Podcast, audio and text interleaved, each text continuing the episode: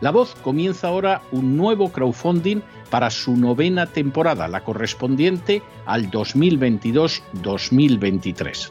Lo hace además en unos momentos en que la libertad de expresión está más amenazada que nunca en décadas en España, en Hispanoamérica y en el resto del mundo.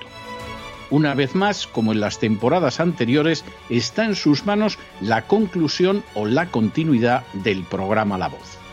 Debido a la crisis económica creciente, al cambio del dólar en relación con el euro y sobre todo a la censura del programa en redes con su correspondiente desmonetarización, en esta novena temporada nos vemos obligados a subir el objetivo hasta la cifra de 130.000 dólares. Con el crowdfunding se mantiene la emisión en directo, en abierto y de forma gratuita del programa a través de YouTube, iBox, SoundCloud, Spotify, Apple Podcasts, Google Podcasts, Tunnel y Stitcher. Además, por supuesto, de encesarvidal.tv. De hecho, es este crowdfunding el que permitirá poder seguir emitiendo en cesarvidal.tv, ya que sin la continuidad de la voz no puede haber continuidad de contenidos en ese canal televisivo. Si la voz, tras la conclusión de esta temporada, no pudiera regresar en el mes de octubre, quizá no sucedería algo tan grave. Una vez más, habría quedado de manifiesto como tantas veces a lo largo de la historia de las naciones hispanas, que para muchos es preferible quejarse, protestar o amargarse a enfrentarse de manera práctica con un problema concreto. No pasaría nada. La voz simplemente dejaría de emitirse por la sencilla razón de que no hay suficientes personas dispuestas a asumir el apoyo de su causa, que es la de la libertad y de la verdad la de la información independiente y la opinión rigurosa, la de la lucha contra las tiranías y contra aquellos proyectos que pretenden convertir en esclavos a los seres humanos. Si piensan que merece la pena seguir escuchando día a día la voz, son ustedes bienvenidos a la hora de contribuir al nuevo crowdfunding que permitirá que puedan escuchar este programa radiofónico una temporada más. Muchas muchas, muchas gracias por todo. God bless you. Que Dios los bendiga.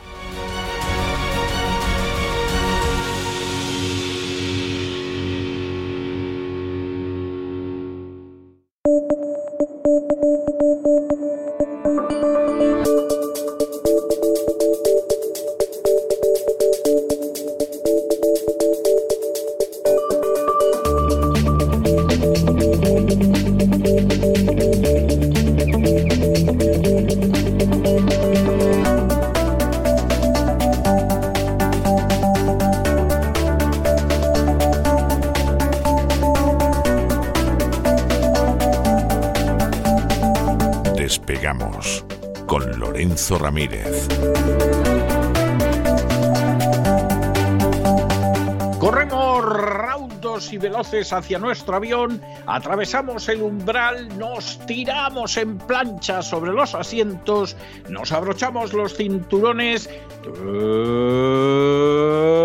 despegamos y nos vamos elevando por los aires hasta alcanzar nuestra altura y nuestra velocidad de crucero.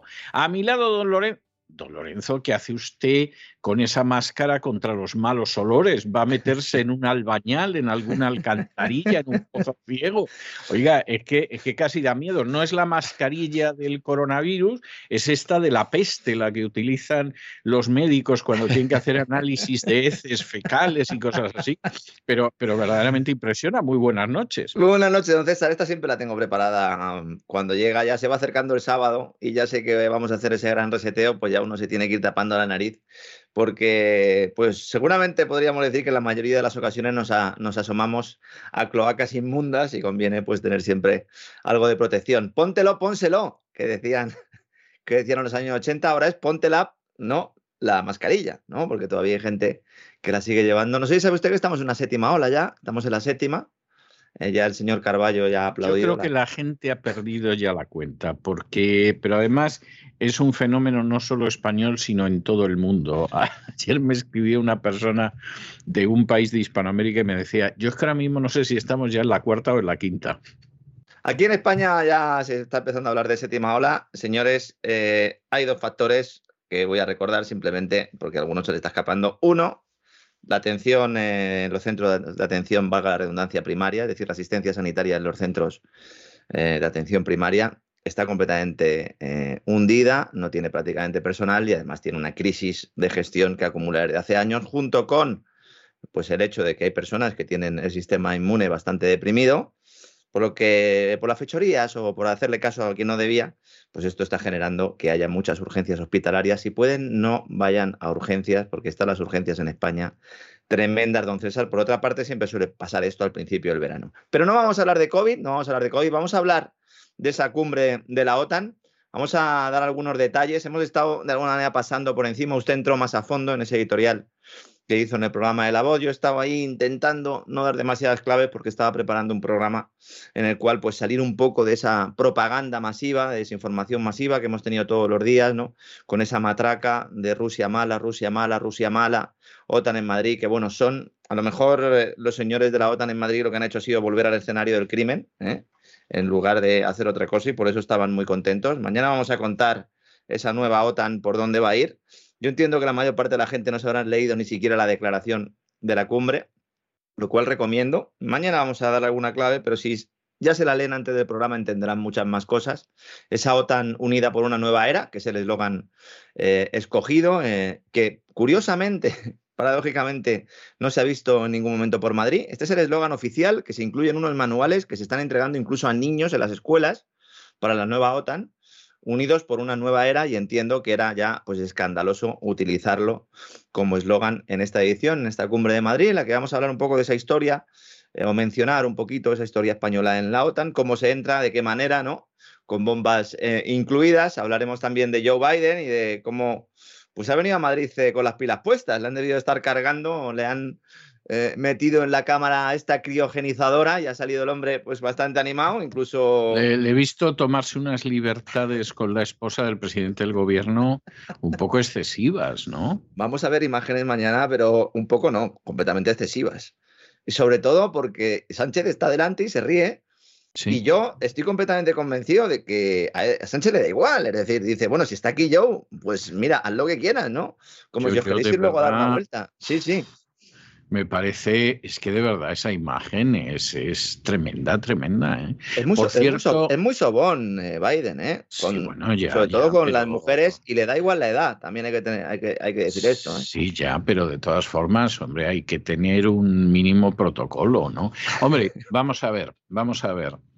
No es el único. Yo conozco algún político que tuvo un roce muy fuerte con Clinton porque Sí, con Clinton. Ya que voy a decir usted con una colaboradora nuestra.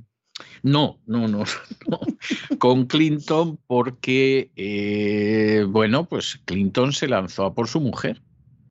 Pero vestido él de mujer también, como en la isla no, No, no, en este caso no. no. en un acto de estos oficiales donde tenía que estar la esposa del presidente este, y bueno, Clinton se le echó encima, pero vamos, no crea usted que de manera sutil ni cosa por el estilo, sino en plan, eh, baby, cuando nos vamos al catre, ¿no? Sí, sí, es un, es un poco el estilo también un poco de bar, ¿no? El estilo de bar de, un tío con pasta que, sabe que, se lleva de calle lo que quiere, ¿no? Es un poco esa actitud, ¿no? Y, y, entonces en este caso, claro, el presidente pues claro, esto es excesivo, aunque sea usted el presidente de los Estados Unidos, hombre, usted no se puede comportar de esta manera, ¿no? Y, y, Clinton en ese momento pues soltó una carcajada y dijo, bueno, pues ya se sabe que esto se hace, pues si sale bien, bien, y si no sale, pues no pasa nada. O sea, encima todavía diciéndole es que usted es un antiguo y un pasmao y, y un presidente obsoleto y no sabe usted que el mundo es así, ¿no? Y Estos son luego los de la agenda feminista. Estos son luego los de la agenda feminista, los de la igualdad de género y todas estas cosas, ¿no? Los derechos de todos, los derechos de todos, pero tienen las manos muy largas. Vamos a ver imágenes. el ejemplo moral del mundo también. Sí, sí, sí, el mundo libre además. Vamos a ver imágenes. También incluso susurrando en el oído de Leticia, de la reina, de la reina Leticia Vamos a ver también algunas imágenes de la reina que, que insisto, a mí, mm, yo cada vez que veo fotografía suya, pues eh, eh, me preocupa, cada vez es más distinta de lo que era, que cada uno pues eh, saque sus propias conclusiones, como decimos siempre. Vamos a hablar de Álvarez, ese ministro de Exteriores español, que, bueno, pues de alguna manera ha sido tutelado desde Francia, desde el minuto uno. Mañana vamos a comentar un poco cómo ha sido esto y, las declaraciones, ¿no? Comparando esta cumbre con eventos históricos con los que no tiene nada que ver, porque de alguna manera él le han dicho que esto es histórico y no saben cómo encuadrarlo. Efectivamente, esto es histórico porque seguramente en los libros de historia se pueda recordar como el principio de una nueva etapa, un nuevo orden, como llaman todos eh, a este momento, siempre se ha llamado así, es decir, en los años 70 también se hablaba de nuevo orden, en los años 80 los estamos ante un cambio de paradigma, vamos a hablar de Ceuta y Melilla también, vamos a ver algunas imágenes de Biden, también micrófono en mano a lo Obama, insisto, vino con las pilas muy puestas y haciendo o dando discursos completamente infantiloides, ¿no? Mm, que muestran pues el poco respeto que tiene ya no solo para eh, su audiencia en España en este caso, sino para todo el mundo y los miembros de la alianza. Vamos a hablar también del pasado del secretario general de la OTAN, oculto y escondido, pero que hemos podido extraer una vez más. tiene un, menudo pasado. sí. Menudo pasado, menudo presente y menudo futuro que se frotará en las manos pensando dónde va a acabar, claro. Que Noruega juega o desempeña, mejor dicho, o representa, para ser más correctos, un papel fundamental en el gran reseteo del Foro Económico Mundial. La gente apenas lo sabe con ese fondo soberano del cual también eh, hablaremos antes. Veremos también payasos, dentro de este circo veremos payasos con declaraciones completamente fuera de lugar, ¿no? Como las que ha hecho el señor Boris Johnson, que la verdad es que se ha lucido el hombre. Luego está viendo imágenes, ayer decíamos que le había interesado poco el Museo del Prado. Luego está viendo imágenes y por lo menos él y Macron han, han mirado un cuadro. No sé si han visto muchos más, pero por lo menos ellos han visto un cuadro. Hablaremos de ese guion de la cumbre, de ese estado de guerra permanente al que nos quieren eh, abocar, al menos hasta el, 2030. Todo esto relacionado mucho con la industria militar y la calentología.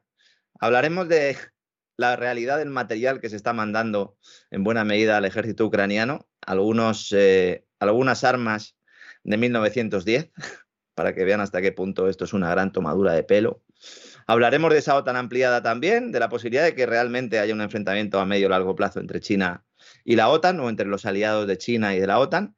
Y bueno, yo creo que nos va a quedar un programa completito, un programa de geopolítica, vamos a ver muchas imágenes, vamos a ver vídeos, va a ser un, programa que el que pueda, pues si en lugar de escucharlo lo puede ver, porque en César Vidal televisión eh, precisamente porque es televisión, lo que hacemos es pues, emitir no solo el sonido de los programas, sino también las imágenes, con unos fondos espectaculares que nos prepara siempre Don Isaac, y también pues, con algo de documentación que puede servir luego a nuestros amigos para ir siguiendo la pista, para ir siguiendo las miguitas, como pulgarcito, y poder llegar pues, a ampliar la información que vamos a dar, que va a ser mucha, eh, como siempre, y bueno, pues eh, aquí estamos, don César, como siempre, en este gran reseteo, pues para, para, nuestros amigos, los suscriptores del canal, que si alguno no se ha hecho suscriptor todavía, pues que se haga porque tiene acceso no solo a los programas de esta temporada, sino también a los de la pasada, que fue cuando empezamos esta aventura, don César.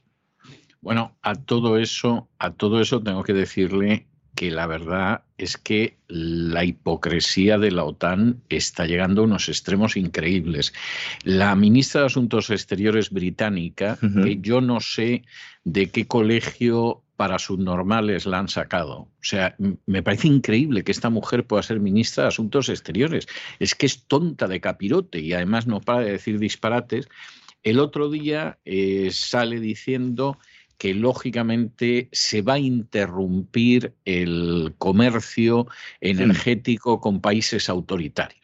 ¿eh? En los países autoritarios no se va a negociar en absoluto el comercio energético con ellos y, por supuesto, refiriéndose a Rusia. O sea, nosotros solo negociamos la energía con democracias. Y en ese momento uno de los presentes le dice, eh, señora ministra, si solamente vamos a negociar, si no vamos a negociar nada que tenga que ver con la energía, con regímenes autoritarios, ¿cómo calificaría usted a Arabia Saudí y el resto de las monarquías del Golfo? Y la otra se queda impávida y dice, como aliados británicos. Ya está. O sea, eh, o sea, es algo, es algo. O sea, sacó la Commonwealth, sacó la Commonwealth Que eso ni fuera un Commonwealth siquiera, pero, pero esto recuerda, recuerda aquella escena que tenía su gracia por su cinismo de la película Casablanca, cuando los alemanes le insisten al jefe de la policía francesa que le cierre el garito a Rick, ¿no? Y entonces entra y el inspector dice, queda clausurado este local. ¿Y por qué? He descubierto que en esta casa se juega. Y en ese momento, cuando lo dice, se le acerca uno de los empleados y le dice, inspector, aquí tiene sus ganancias en la ruleta. Es igual, igual, o sea, el mismo nivel moral. Y eso que esta es la, o sea, ya la han sustituido. Esta es la que sustituía al anterior ministro de Relaciones Exteriores, que era que le echaron por la crisis de Afganistán, porque había gestionado mal la crisis de Afganistán, o sea que menuda tena, ¿no? La que tienen. Sí, sí, no, no, pero además esta chica, o sea, es que tiene tiene una ignorancia y dice unos disparates. No, teniendo en cuenta el presidente que tiene, que mañana vamos a ver un vídeo espectacular eh, en el programa eh, de Boris Johnson, yo creo que a partir de ahí, yo creo que es insuperable. Es decir, lo que, lo que ha hecho Boris Johnson en esta cumbre es insuperable. Sí, no sé si, se, va mejorando. Alguien lo, Si alguien lo puede superar es él. Es decir, a lo mejor es superable, pero solo por él, sin ninguna sin ningún Boris, Boris, Johnson está dando tardes de entretenimiento a la afición, o sea, no cabe la menor duda. Es, es algo. Se lo está pasando bien también, hay que decirlo. ¿eh? Sí, pero es para decir, a este de qué escombrera lo han sacado. Vamos, esto es algo, esto es algo eh, tremendo. Bueno, don Lorenzo, pues nada, nos encontramos eh, mañana, este fin de semana, en el Gran Reseteo y hablamos de la OTAN. Muy bien, don César, hasta mañana. Hasta mañana.